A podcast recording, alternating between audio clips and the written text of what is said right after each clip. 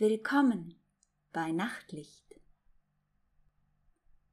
Wenn du dich entspannen willst oder Hilfe beim Einschlafen benötigst, dann bist du hier bei einer unserer Heile Welt Geschichten genau richtig.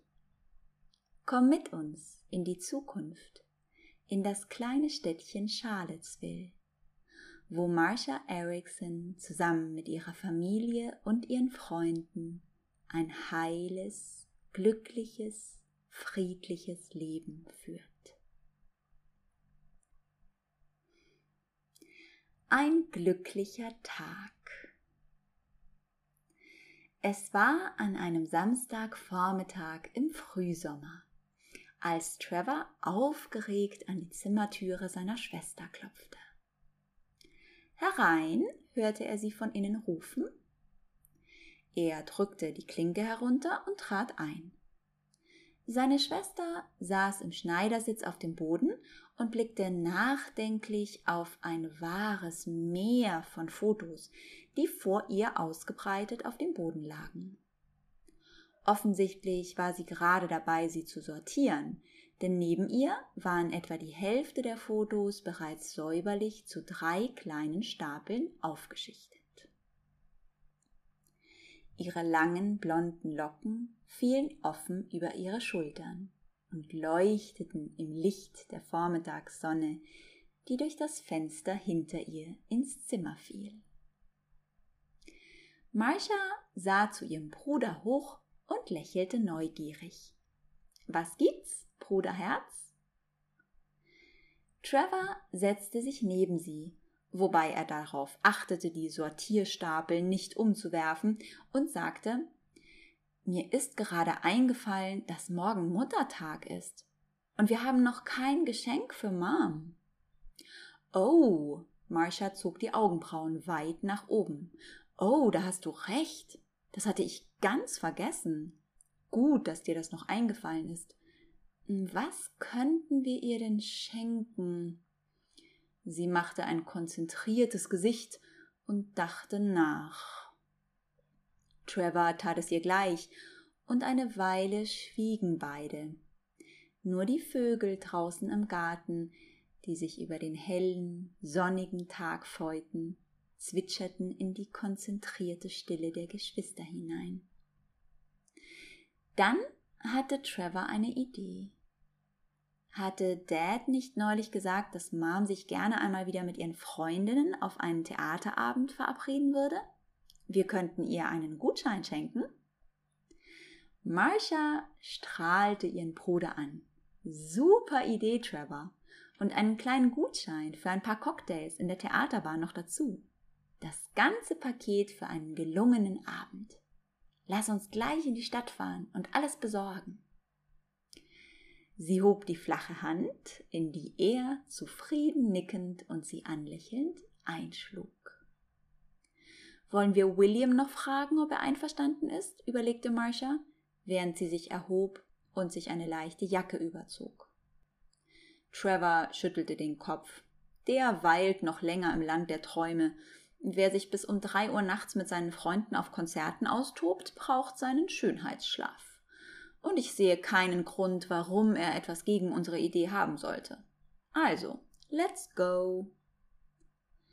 Fünf Minuten später verließen sie das Haus. Ein blauer Vormittagshimmel spannte sich über Charlottesville, und eine warme Sonne strengte sich an, die noch kühl gewesene Nacht vergessen zu machen. Trevor deutete auf die Straße, Nehmen wir die Tram oder die Räder? Die Räder natürlich, antwortete Marcia. Wäre schade, wenn wir so ein schönes Wetter nicht ausnutzen. Wo du recht hast, hast du recht, Schwesterherz. Trevor nickte, schob Marcias rotes Hollandrad zu ihr und schnappte sich seinen eigenen silberfarbenen Drahtesel. Beide schwangen sich auf die Sättel und los ging es durch die Scharleswiller Vorstadt in Richtung Zentrum. Ein herrlicher Tag zum Fahrradfahren war das. In den Gärten und Vorgärten regte sich das Leben und die Freude auf das Wochenende. Kleine Kinder spielten, Eltern schickten sich an, Blumen zu pflanzen oder den Rasen zu mähen. Ältere Ehepaare genehmigten sich ein spätes Frühstück auf der Terrasse und nickten oder winkten den vorbeifahrenden Kindern aus der Nachbarschaft zu. Man kannte sich vom Sehen. Marsha und Trevor nahmen eine Abkürzung durch den großen Wilmore Park, der zwischen den Wohngebieten in der Vorstadt und der belebteren Innenstadt lag. Breite Wege schlängelten sich malerisch unter Bäumen hindurch. Vorbei an riesigen Rasenflächen, auf denen Jugendliche die erste Fußballsession des Wochenendes einlegten oder kleine Gruppen an fröhlichen Menschen gerade ihr Picknick auspackten. Trevor hatte sich zurückfallen lassen, um einer Frau mit Kinderwagen auszuweichen. Marsha wurde langsamer, um ihn wieder aufholen zu lassen. Als sie nebeneinander fuhren, rief sie Ein Picknick müssten wir auch mal wieder machen. Das letzte ist Ewigkeiten her. Stimmt, antwortete ihr Bruder. Einfach mal wieder einen Tag mit Freunden oder der Familie im Park einlegen. Das machen wir demnächst. Marsha nickte zufrieden und ließ nun ihrem Bruder die Vorfahrt, weil sich auf der Gegenseite in der Ferne eine kleine Gruppe von offensichtlich kreuzfidelen älteren Damen näherte, die keine Anstalten machten, den Fahrrädern auszuweichen. Nach etwa zehn Minuten hatten sie das östliche Ende des Wilmore Parks erreicht. Sie passierten das schmiedeeiserne Tor, das den Übergang zwischen Grünfläche und Straße markierte, und bogen auf den breiten Radweg ein. Die Szenerie hatte sich im Gegensatz zur Vorstadt nun erheblich verändert.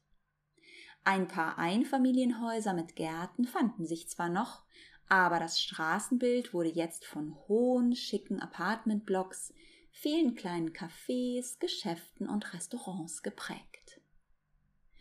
Sie überquerten mehrere Kreuzungen und fuhren noch etwa 15 Minuten. Dann waren sie endlich am Theater angelangt. Puh, machte Marcia, als sie die Räder abstellten und hineingingen. Ich hatte ganz vergessen, dass das doch eine ganz schöne Strecke ist. Trevor grinste. Ich hab dich gefragt und du hast so getan, als wäre die Frage Tram oder Räder alleine eine Dummheit. Marsha lachte. Hast ja recht. Aber ich bereue nichts. Bin schon länger nicht mehr durch den Park gefahren und die Innenstadt ist auch immer wieder schön. Die Tram wäre einfach zu langweilig gewesen. Womit kann ich Ihnen helfen? fragte die Dame am Verkaufstresen, dem sie sich mittlerweile genähert hatten. Ich hätte gerne einen Gutschein für eine Vorstellung nach Wahl und zwei Gutscheine für Cocktails in der Bar, bitte, sagte Trevor. Da kann ich Ihnen unser Angebot Theater Deluxe empfehlen, antwortete die Dame eifrig. In diesem Paket bekommen Sie zusätzlich dazu noch einen Gutschein für einen Aperitif und ein paar Snacks vor der Vorstellung und außerdem einen gedruckten Theaterführer für das ganze Jahr. Das Ganze wird in hübschen kleinen Geschenkboxen angeboten. Sie nahm eine wunderschöne, mit edlem rotem Samt überzogene Box aus einer ganzen Reihe davon hinter sich aus dem Regal und zeigte sie Trevor. Wow, die sieht wirklich schick aus. Marcia, die neben ihrem Bruder stand, blickte fasziniert auf das hübsche Päckchen. Die nehmen wir, sagte Trevor, und beide strahlten die Verkäuferin an. Die Box wurde ihnen ausgehändigt und sie bezahlten. Der Gutschein ist gültig bis November nächsten Jahres, informierte sie die Dame gewissenhaft. Sollten Sie ihn bis dahin nicht eingelöst haben, können Sie ihn aber innerhalb von zwei Monaten gegen einen neuen austauschen. Ich verstehe, lächelte Trevor, aber das wird nicht nötig sein. Unsere Mutter ist eine große Theaterliebhaberin und sie findet bestimmt schon bald ein Stück, das sie sich ansehen will. Na dann wünsche ich viel Vergnügen, sagte die Dame freundlich und wandte sich einem älteren Herrn zu, der sich hinter den beiden Geschwistern angestellt hatte. Trevor und Marcia sahen sich noch ein wenig im Foyer um, wo auf großen Plakaten die Aufführungen der nächsten Wochen angekündigt wurden. Mom muss entscheiden, sagte Trevor schließlich achselzuckend, nachdem sie eine Weile lang überlegt hatten, welches Stück wohl das interessanteste sein würde. Hast du recht, sagte Marcia grinsend. Dann lass uns uns darüber nicht weiter den Kopf zerbrechen. Sie verließen das Theater und Trevor verstaute die hübsche kleine Box sorgfältig in seiner Fahrradtasche. Marcia deutete quer über den großen Platz, der sich vor dem Theater erstreckte, auf einen ausladenden Obststand, an dem ein fröhlicher und sehr beleibter älterer Herr mit großer Behendigkeit eine ganze Traube von Menschen bediente, die bei ihm anstanden. Du, ist das nicht dieser Obststand, von dem Mom immer so schwärmt? Sie sagt doch immer, das beste Obst in der ganzen Stadt gäbe es jeden Samstag beim alten Mr. Wright am neuen Platz. Das müsste er sein, richtig? Trevor legte die flache Hand über die Stirn, um seine Augen von der Sonne abzuschirmen, und sagte Richtig, das muss er sein. Komm, wir flitzen hin. Mom wird sich freuen. Eine gute halbe Stunde später sah Mrs. Erickson zwei ihrer drei geliebten Kinder auf ihren Fahrrädern in die Einfahrt einbiegen. Sie stutzte einen Moment. Trevors Rad schlingerte gefährlich, als er langsamer wurde. Seine beiden Fahrradtaschen waren prall gefüllt und machten es ihm offensichtlich schwerer, das Gleichgewicht zu halten. Seine Schwester dagegen fuhr einhändig und hielt sage und schreibe vier mittelgroße Papiertüten unter ihrem Arm. Die beiden stiegen ab, tauschten sich über irgendetwas aus und kamen in Richtung Haus. Mrs. Erickson eilte zur Tür und öffnete sie. Ihr seid ja beladen wie Packesel, rief sie erstaunt. Wolltet ihr nicht nur ein wenig durch den Park fahren? Was habt ihr denn da mitgebracht? Trevor und Marcia lachten. Du wirst staunen, Mom.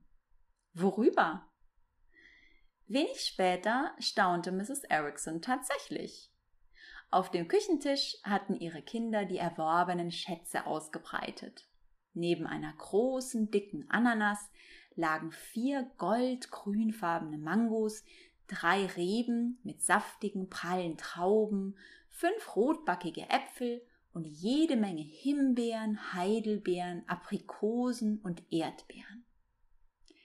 Kinder, rief Mom, das habt ihr alles von dem Stand am neuen Platz? Besseres Obst gibt es in der ganzen Stadt nicht. Damit habt ihr mir wirklich eine Freude gemacht. Dieser Tage wird geschlemmt.